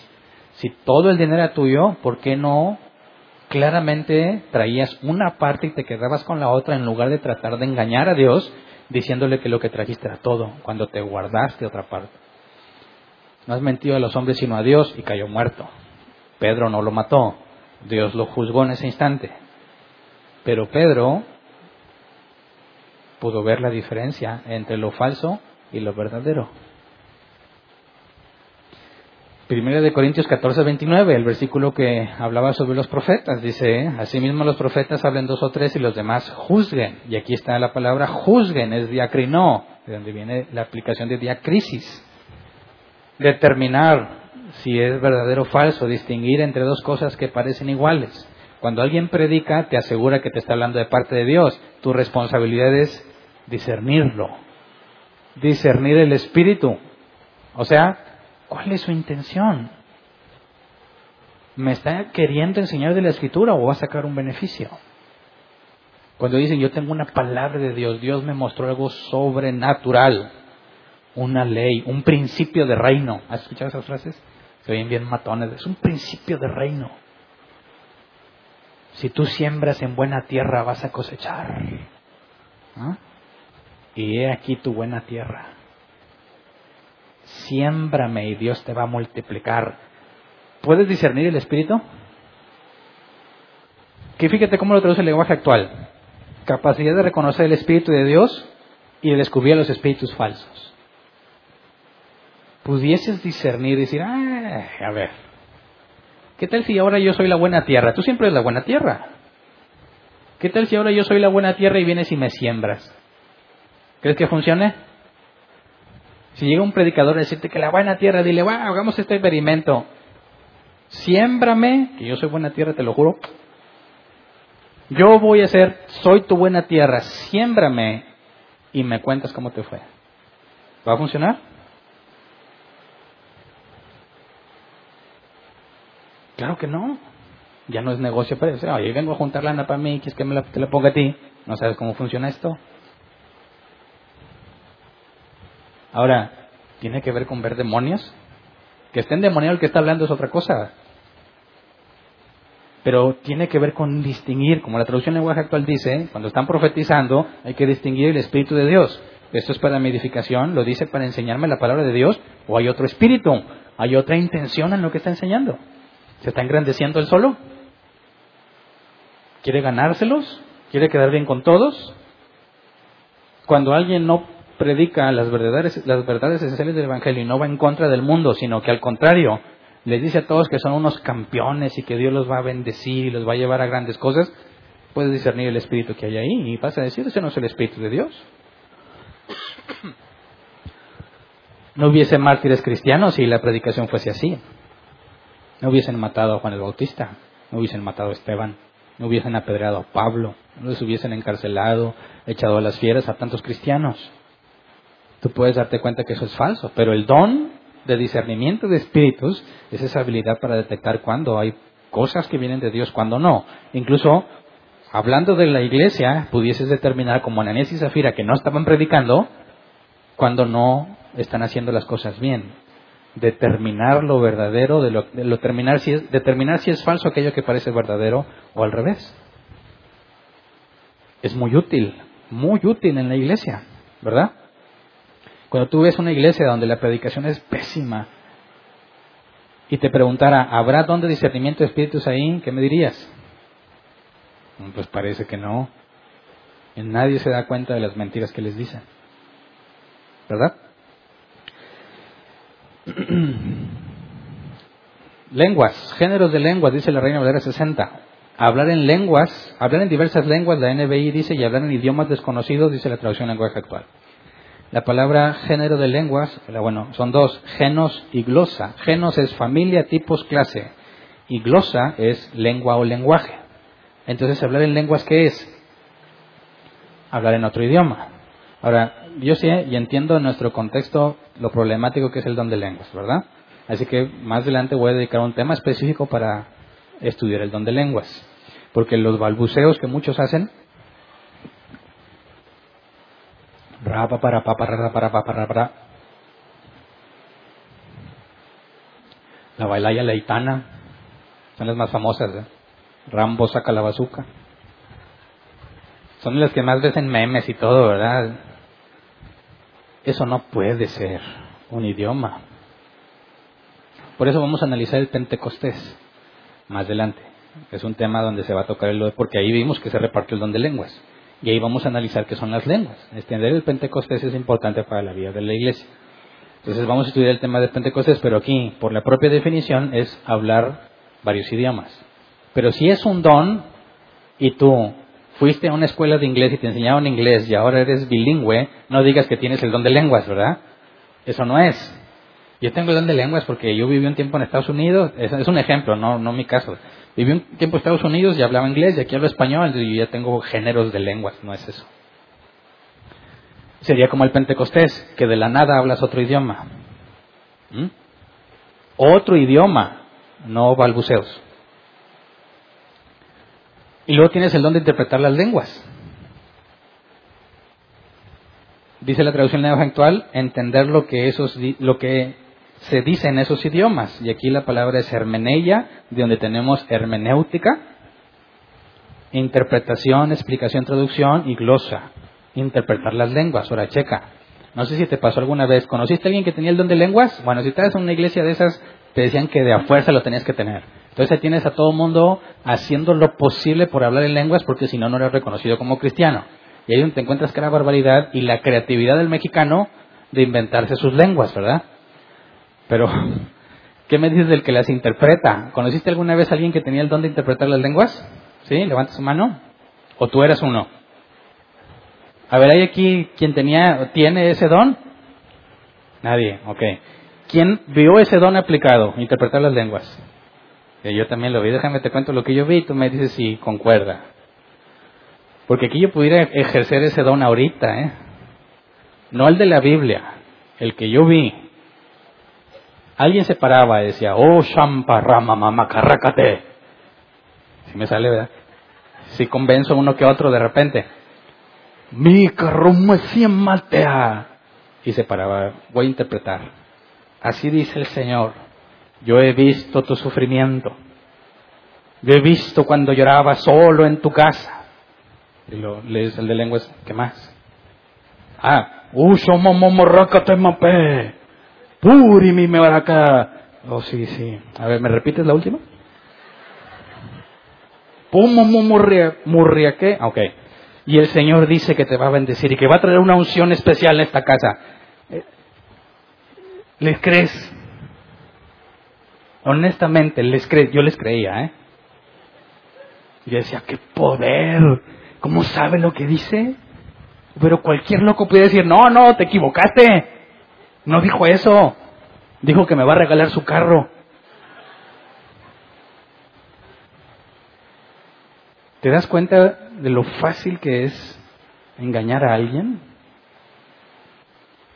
¿Cómo sabes que interpretó correctamente? A ver, ¿quién diría, a ver, mmm, sí suena como que el...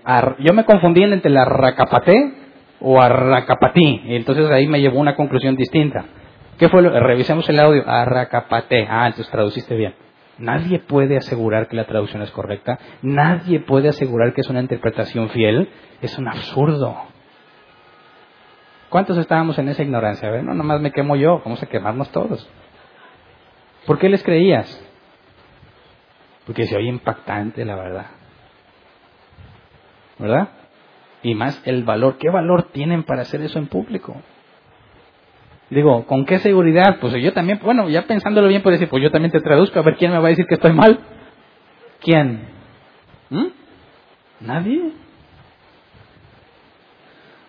Si quisiéramos ver una aplicación real de lenguas, alguien estaría hablando en lenguas. Y alguien que no lo conoce tendría que decir, eh, ¿dónde aprendiste chino mandarín? ¿Cómo que chino mandarín? Sí, mira, habla. Y empezaría a hablar, yo no sé cómo hablan los de chino mandarín. No sé cómo los he oído, como hablan los coreanos. Y de, ah, ok, sí, dice eso. A ver, demuéstramelo, mira, traductor de Google. O mira, aquí está, dijiste, ah, y se conjuga así, y aquí está, aquí está, en un libro, en un traductor, aquí está la comprobación de que eso es un, un idioma genuino y que yo lo sé interpretar. ¿En qué es útil? Bueno, si Dios les dijo ir a todo el mundo y predicar el Evangelio, ¿cómo lo iban a hacer? Tenían que saber, hablar distintos idiomas. Ahora, ellos mismos hablaban distintos idiomas. Tenían que saber griego a fuerza. Hay partes que, bueno, puede concluir que estaban, de seguro muchos sabían arameo. Por, el, la propia cultura era normal que conocieras varios idiomas. Tener el don de lenguas era algo que teníamos que estudiar a profundidad porque implicaba en el original un discurso fino y refinado, no balbuceos. Entonces, hablar de lenguas, interpretación de lenguas, tiene que ver con idiomas establecidos. Dice alguno, pero dice Pablo hablar con lenguas angelicales, por eso tenemos que hacer un tema aparte. ¿Ok? Ahora, no hay nada en la escritura que nos lleve a pensar que esta lista es exhaustiva, es decir, no hay nada que nos lleve a pensar que son todos los que hay. Pero es muy arriesgado inventarte el tuyo si no está en la escritura, ¿verdad? Así que la, mejor postura que podemos tomar es si alguien asegura que tiene un don, yo lo voy a buscar en la escritura. Si no está en la escritura, discúlpame, pero no te voy a creer. ¿Ok? Si está en la escritura y funciona como la escritura nos hace ver, entonces no hay ninguna duda en reconocerlo en ti, porque esa es la evidencia del Espíritu Santo en ti. Si Dios te usó para sanar a alguien, ese no es el don, ¿verdad? Si de repente hiciste algo que fue milagroso, anotaste de tres puntos, no sé, te hizo caso la muchacha, podrá ser un milagro, pero no es el don de milagros. Ya no hay de esos. Así que, Romanos 12, 3 al 5. Bueno, ¿ya encontraste al menos uno en ti? Levante la mano el que ya reconoció al menos uno. De los bíblicos, vea. ¿Sí? Excelente. ¿Estás usándolos? Por eso no quería levantar la mano. Romanos 12, 3 al 5. Por la gracia que se me ha dado, les digo a todos ustedes, nadie tenga un concepto de sí más alto que el que debe tener, sino más bien piense de sí mismo con moderación, según la medida de fe que Dios le haya dado. Pues así como a cada uno de nosotros tiene un solo cuerpo con muchos miembros y no todos estos miembros desempeñan la misma función, también nosotros, siendo muchos, formamos un solo cuerpo en Cristo y cada miembro está unido a todos los demás. Así que si el don que tienes es muy visible, no tienes por qué creerte mucho, porque es algo que se te regaló. No hiciste nada para merecerlo. Si tu don es muy útil en la iglesia, no tienes por qué creerte mucho. Pero tampoco, o sea, lo que dice aquí, cada uno nadie tenga un concepto de sí más alto que el que debe tener. Es decir, tienes que estar en tu lugar. Ni decir, yo no soy un gusano y no sirvo para nada. No, no es el lugar que debes de tener porque tienes un don para servir. Yo soy especial, yo soy el ungido. Ya te fuiste al otro extremo. Todos tenemos dones, compadre. Todos. No nada más tú. Y es un regalo. El que tienes o los que tienes no te los mereces. Es un regalo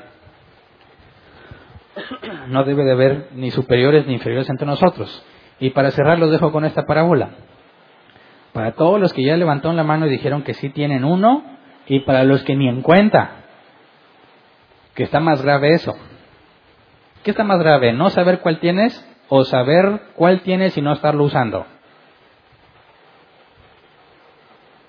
¿En cuál estás en una situación más grave? Mira, si sabes cuál tienes y no lo usas, ¿cómo se arregla? Poniéndote a servir. Si no sabes cuál tiene, ¿cómo lo arreglas? ¿Eh? Ha habido personas que se me acercan y me dicen, ¿cuáles son mis dones? Casi rasgo mis vestiduras. ¿Te piensas que soy omnisciente? O sea, ¿crees que Dios me ha dicho, dile a fulano cuáles son sus dones? ¿No? Eso es cosa tuya. Si Dios te lo dio y no lo conoces, discúlpame, pero es pura negligencia. Porque en este ejemplo te lo explico. Imagínate que tú eres el próximo medallista olímpico en nado sincronizado. Pero jamás en tu vida te metiste al agua. ¿Cómo vas a saber? No vas a saber métete al agua, aprende a nadar, aprende al, algo de la nado sincronizado y entonces determina si lo tienes o no. Pero si nunca hiciste eso, no digas, no sé cuáles son mis dones, por negligente no sabes. Entonces, veamos esto, Lucas 19, 12 al 27, para que todos se vayan, a lo mejor lo opuesto a motivados, para que se vayan deseosos de hacer algo, que no se me vayan a gusto, eso es todo. Lucas 19, 12 al 27. Así que les dijo, un hombre de la nobleza se fue a un país lejano para ser coronado rey y luego regresar. Llamó a diez de sus siervos y entregó a cada cual una buena cantidad de dinero. Les instruyó, hagan negocio con este dinero hasta que yo vuelva. Pero sus súbditos lo odiaban y mandaron tras él una delegación a decir, no queremos a este por rey. A pesar de todo fue nombrado rey. Cuando regresó a su país, mandó llamar a los siervos a quienes les había entregado el dinero para enterarse de lo que habían ganado. Se presentó el primero y dijo, Señor, su dinero ha producido diez veces más. Hiciste bien, siervo bueno, le respondió el rey. Puesto que has sido fiel en tan poca cosa, te doy el gobierno de diez ciudades.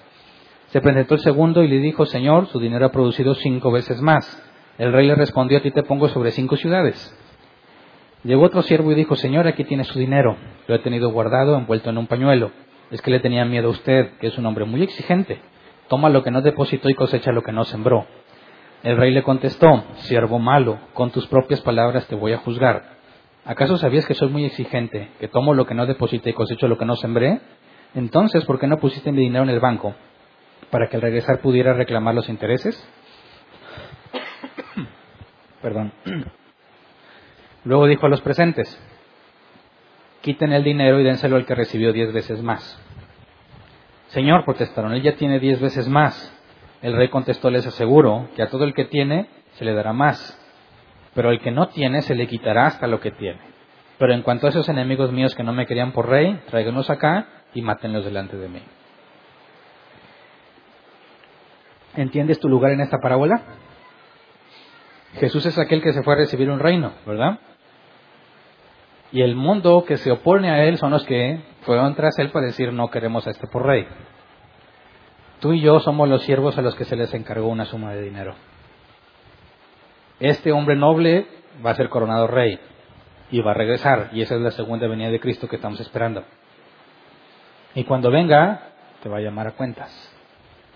La instrucción que se te dio es negocia con eso. Señor, aquí está diez veces lo que me diste. Buena recompensa proporcional a lo que recibió, a lo que duplicó, ¿verdad? O incrementó. Al que lo multiplicó por cinco, su recompensa proporcional. Ya hablamos del tema de la recompensa, ¿verdad? En fundamentos. Y el que no trajo nada, porque dijo, yo sé que tú eres muy duro, o sea, fíjate bien, palabras en nuestro contexto, es mucho compromiso. Yo sé que las cosas de Dios son en serio, así que yo no me meto. Cuando vaya a ser serio, entonces lo hago. No, es que es mucho, o sea, ¿cómo te digo? Ahorita tengo muchas ocupaciones, no, no puedo. Bueno, no seas necio. ¿Quién tiene la vida asegurada el día de hoy o mañana? Jesús dijo en otra parábola, necio, ¿no sabes que han venido a pedir tu alma? ¿Cómo te puedes dar el lujo de decir, no, es mucho compromiso, no puedo, tengo otras cosas, cuando ni siquiera tienes la vida asegurada? ¿Qué cuentas le vas a dar a Dios si te vas hoy? Esto mismo, Señor, yo sé que era un compromiso muy serio. Bueno, ¿qué se te va a decir? Siervo malvado. Otra parábola dice, échanlo fuera donde está lloro y crujir de dientes. ¿Sabes? Ser cristiano implica servicio. Si naciste de nuevo y tienes el Espíritu Santo y tienes, necesariamente tienes al menos un don y se te va a demandar el uso de ese don. Y puesto que no tienes la vida asegurada, no seas necio desperdiciando los días. Dios no llama al capacitado, Dios capacita al que llama. Y si se te ofrece la oportunidad de servir y no la tomas, estás en un riesgo muy grande. Aunque Dios ya sabe lo que va a pasar, tú no lo sabes. Ninguno, ningún cristiano puede darse el lujo de decir, tengo otras cosas que hacer. Ninguno. A ninguno lo podemos dejar sin la advertencia. Dios me lo demandaría a mí si no te lo digo. Si no sirves, no sirves. Tienes oportunidad, arrepiéntete antes de que el juez venga y te llame a cuentas. Más vale que empieces a negociar con tus talentos, con los dones que Él te dio. Sabemos que Él es fiel y que estamos en un proceso de santidad. ¿Crees que vas a fracasar? Si fuese por tus propias fuerzas, seguro que fracasas. Pero la Escritura dice en la carta de Judas que Dios tiene poder para sostenerte, para mantenerte en pie, que no caigas. Así que, ¿requiere esfuerzo? Sí. ¿Sacrificio? Sí. ¿Responsabilidad? Sí. ¿Necesitas quitarte cosas? ¿Dejar de hacer cosas que quizás te agradan? ¿Dejar de hacer cosas importantes por hacerlas más importantes? Y poner las prioridades en su lugar. Y poder decir como Apocalipsis dice, y la iglesia diga, ven, sí, ven Señor Jesús. No, espérate Dios, dame un chance porque todavía no me he puesto a trabajar. No vengas todavía hasta que me comprometa. No. Es ahora. Así que si pudiste detectar dones en ti, y viste varios, yo sé que se siente chido, ¿verdad? sí tengo. Bueno, ahora, si Dios viniese a pedir cuentas, ¿qué cuentas le das de cada uno de esos dones? ¿Cuánto generaste para Dios en este, en este y en este? No estoy hablando de dinero, estoy hablando de la iglesia. Tengo el don de servir, el don de dirigir, el don de profetizar, bíblicamente hablando. ¿Qué estás haciendo? Señor, le profeticé a las personas, hablaba y hablaba de parte de Dios, servía, yo tenía un área en la que estaba sirviendo. Dar, misericordia, salíamos a las calles a llevar comida. Como en el caso de Filemón, invitaba a los de la iglesia a mi casa a comer y yo les pichaba la comida.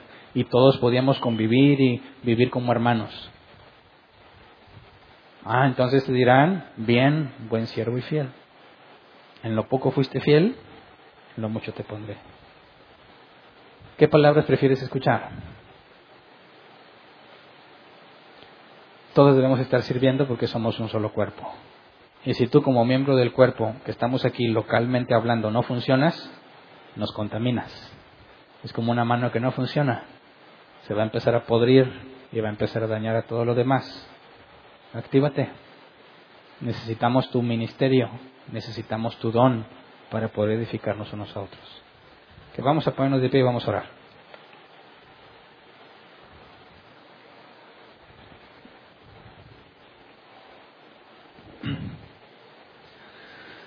Dios, gracias por tu paciencia para con nosotros. Gracias por tu misericordia, porque si no ya hubiésemos sido consumidos. Perdona nuestras negligencias, Señor. Perdónanos a todos aquellos que no estamos sacando el máximo provecho de los dones que nos diste. Aquellos que nos hemos descuidado de los dones quizás, Señor. Aquellos que nada más estamos poniendo en práctica uno y no todos los que me has dado. Concédeme, Señor, ser llamado siervo fiel. Disciplíname y corrígeme para hacer lo que debo ser en ti. Quita las cosas que aunque para mí son valiosas, para ti no lo son, Señor. Pon en orden mi vida para que esté dedicando mi tiempo como tú lo has demandado, porque es lo mejor que puedo hacer, porque esa es la verdadera sabiduría. Señor, tu palabra dice que el mundo y sus riquezas y todo lo que hay aquí va a desaparecer. Tú nos dijiste que hiciéramos tesoros en el cielo donde no hay ladrón ni polilla que los consuma. Enséñanos a pensar como tú piensas. Enséñanos a enfocarnos en lo verdaderamente importante, Señor, en lo que es para siempre. Concédenos negociar con lo que nos has dado, ponerlos en, en práctica, ponernos a mejorar, a depurar, a eficientizar lo que nos has dado. Que podamos aprender en el trato con nuestros hermanos, que aprendamos a pedir retroalimentación cuando aplicamos el don que nos has dado, Señor. Que ninguno de nosotros esté engañado pensando que tiene dones que la iglesia no le confirma. Que todos podamos confirmar unos a otros los dones cuando nos sentimos bendecidos. Que podamos reconocérselo cuando alguien realmente me ha edificado, que podamos decirle gracias por dejarte usar por el Espíritu Santo. Gracias por correr el riesgo de adquirir un compromiso. Gracias por correr el riesgo de equivocarte. Gracias por sacrificarte, por servirme. Señor, que seamos agradecidos unos con otros cuando aplicamos y ponemos en práctica los dones.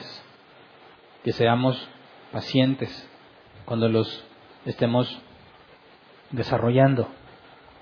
Que tengamos paciencia para ir creciendo en gracia y en sabiduría para poder servir cada vez mejor a nuestros hermanos, Señor, y que sobre todas las cosas seamos honestos unos con otros en la aplicación de los dones. Que podamos llamarnos a cuentas unos a otros cuando no lo estamos haciendo de la manera correcta, para que tu nombre, Señor, sea glorificado entre nosotros. Gracias. Amén. Pueden sentarse. Pasemos a la sección de preguntas. Recuerda, el don de lenguas lo vamos a estudiar con más profundidad más adelante, ¿verdad? En cuanto a los demás, o si tienes una de ahí de lenguas, si quieres de una vez, aprovecha, pero advierto que me voy con más detalle a eso en un próximo tema. Si tienes una duda, tenemos 15 minutos para atender preguntas. No importa si es la primera vez que vienes, por favor no te vayas con las dudas. Y lo digo porque ya me han dicho algunos, no me enojo si preguntas, no nos vamos a enojar ninguno. Obviamente que tu lenguaje sea moderado y decente, ¿verdad? no hay ningún problema en que no hayas entendido o pienses que dije algo mal. Es mejor que lo preguntes, me das la oportunidad de aclararlo. Si me equivoqué, te voy a pedir perdón y hago la corrección necesaria.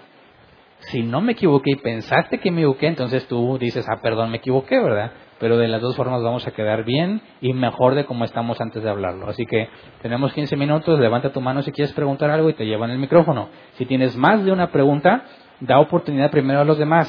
Si ya no hay dudas y todavía hay tiempo, pides el micrófono otra vez. Si se acaba el tiempo y tienes dudas, puedes acercarte con confianza al final. ¿Ok? Levante la mano el que tiene una pregunta.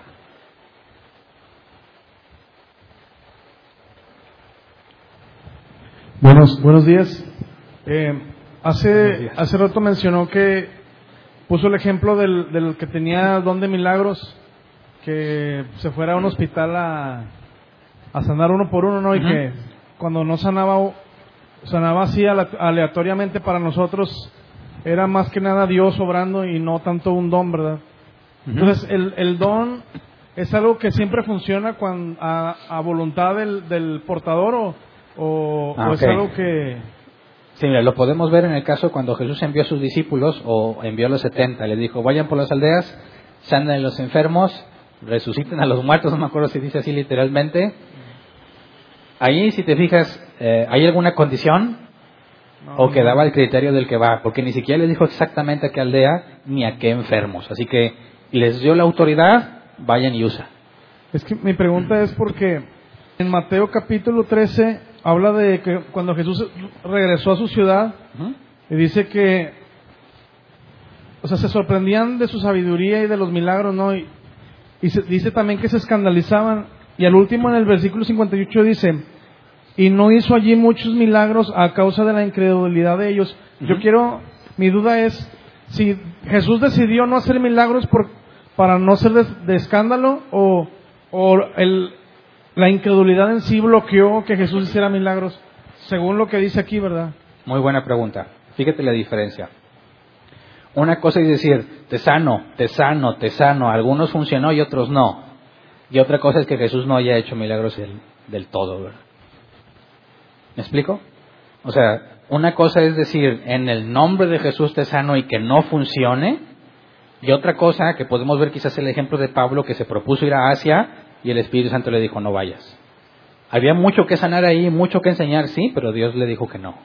O sea, una, el caso de los falsos es un fracaso, es un pisotear la autoridad de Cristo, enseñar que realmente no tiene autoridad porque el demonio no se salió o la persona no sanó. Y otra cosa es refrenarse a hacer algo porque Dios no te, no te ha concedido hacerlo en ese lugar específico. ¿Entiendes la diferencia? Sí. Entonces puede, concluir aquí que Jesús decidió, obviamente guiado por el Espíritu Santo, a no hacer, no, no hago milagros porque Sí. es de tropiezo para las personas. Porque Dios no se lo permitió. Si te fijas, la fe viene de Dios y ahí no hay fe. El llamado de Dios no era ir para con todos, sino con los escogidos por Dios. Por eso es que Jesús no fracasó, simplemente Dios no lo llamó a hacer ahí los milagros que hacía en otras partes. Porque ¿quién puede detener a Dios cuando quiere hacer algo? Exactamente. Gracias. ¿Alguien más? Allá. Bueno, Sí, a ver, ¿dónde está? Ah, ya. Hola Hernán, buenas tardes. Buenas tardes. Oye, mi duda era, eh, entendiendo ya ahorita que vimos respecto a los dones que se nos ha repartido a cada uno de nosotros, eh, puedo entender que ese don también parece una especie de actitud o una especie de, de carácter en ciertas personas, ¿verdad? El servir, misericordia y todo eso. Pero mi pregunta va, entonces, estos dones, eh, si son para edificación de la iglesia, eh, ¿Qué sucede cuando nosotros los usamos o parece que también están siendo al servicio de que fuera de la iglesia se nos es tomado también o se nos es válido ser eh, una persona que está usando sus dones Ah, también para el servicio de los demás o solamente es exclusivo de la iglesia? Y si es así, digo, no sé si estoy bien. En... Bueno, eh, creo que te entiendo, pero yo puedo ver quizás el don de, si tuvieras el don de sanidad, podrías sanar a cristianos y a no cristianos, pues al que sea, ¿verdad? Eso no, no, no habría por qué hacer una distinción. Pero eh, me parece que ahí es muy claro la, la aplicación hacia afuera de la iglesia o hacia adentro. Cuando hablas de aplicarlos hacia afuera, dame otro ejemplo de un don que aplicarías adentro y afuera de la iglesia. Ah, ok, bueno, por ejemplo, el ser misericordioso. Ok. Es decir, que puedes ayudar, o a, no- a lo mejor no dando a entender Ah. que solamente voy a ayudar a mis hermanos en Cristo, ¿verdad? Bueno, Sino también en yo ese puedo- caso, el apóstol Pablo dice que busquemos el bien de todos, primeramente los de la familia de Dios. O sea, el llamado de la misericordia es para todos, pero sí la Biblia nos llama a una prioridad, primero en la iglesia y después afuera. ¿Algún otro don que veas que se puede aplicar afuera? Eh, el servir, digo, no sé si también, digo, el servir, o a veces la actitud de uno mismo hacia con los demás, en trabajo, en la escuela, Ah. en cualquier otro lugar. Ok, ahí hay otra instrucción, hacerlo todo como para Dios, no como para los hombres.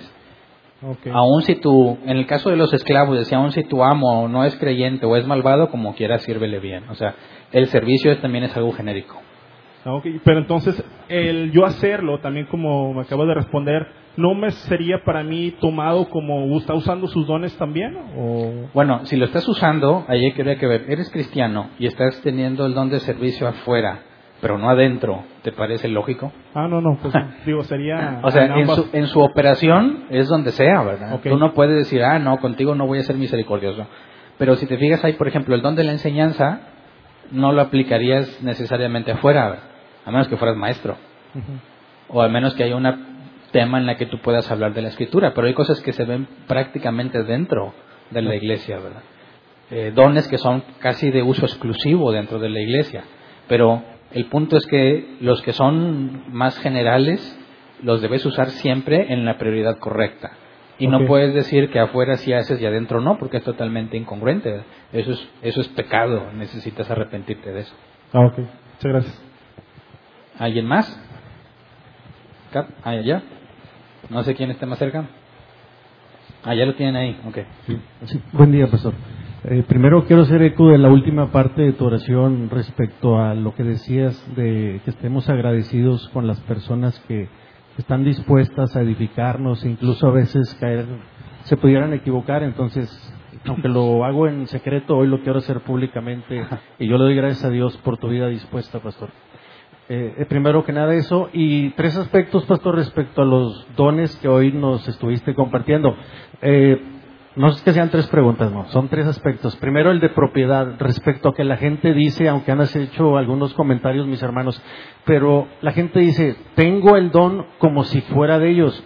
Y yo veo más bien eh, que todos opera un mismo espíritu y Él los aplica cuando Él quiere, en quien Él quiere, como Él quiere, y, pero veo una diferencia, pastor, entre decir, tengo el don y más bien es, es como si dijera yo que la burra tenía el don de lenguas, ¿verdad? y más bien fue Dios quien usó a la burra y realmente habló en lenguas, y no por eso vamos Ah. a decir que la burra tenía el don de lenguas. Ese Bueno, Aldo, dijiste que Dios los aplicaba cuando quería. Esa no, ¿verdad? Porque si Dios te dio el don, ahora tú tienes la obligación de aplicarlo siempre que puedas. Entonces, si tú tienes el don de enseñanza, tienes que enseñar bien siempre, ¿verdad? Si en un tema te luciste y en los demás no, pues no lo tienes el don entonces. Entonces, fíjate bien cómo hay una responsabilidad ahí. Si Dios te dio el don, ahora te va a demandar cuentas de lo cómo lo usaste, así que el uso queda a tu criterio. Mientras más los uses para beneficio de los demás, más recompensa recibirás. Entonces, no es que Dios los aplique como Él quiere, los reparte como Él quiso, pero la aplicación es responsabilidad tuya. Sí, ok. Entonces, sin asumir que son nuestros como una propiedad, debemos ser responsables en la aplicación. Es lo que estoy entendiendo.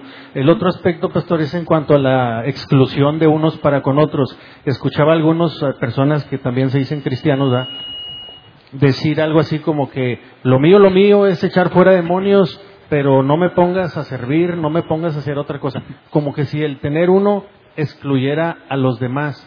Eso es en cuanto a la exclusión. Eh, espero tu comentario, tu respuesta. Y el más importante, pastor, respecto a la garantía. Eh, eh, dentro de la eh, enseñanza que nos compartiste el día de hoy, mencionaste algo de que, bueno, eso lo debemos de ver, eh, va a ser una manifestación visible y eso quiere decir que tienes el Espíritu Santo y eso quiere decir que eres cristiano. Pero en el contexto bíblico, eh, primero lo que viene inmediatamente. Dice, yo tengo un más excelente camino. Cuando habla de la preeminencia del amor, dice, si tengo todos los dones y profecía y todo, pero no tengo amor, pero el más importante, pastor, esto respecto al aspecto de la garantía.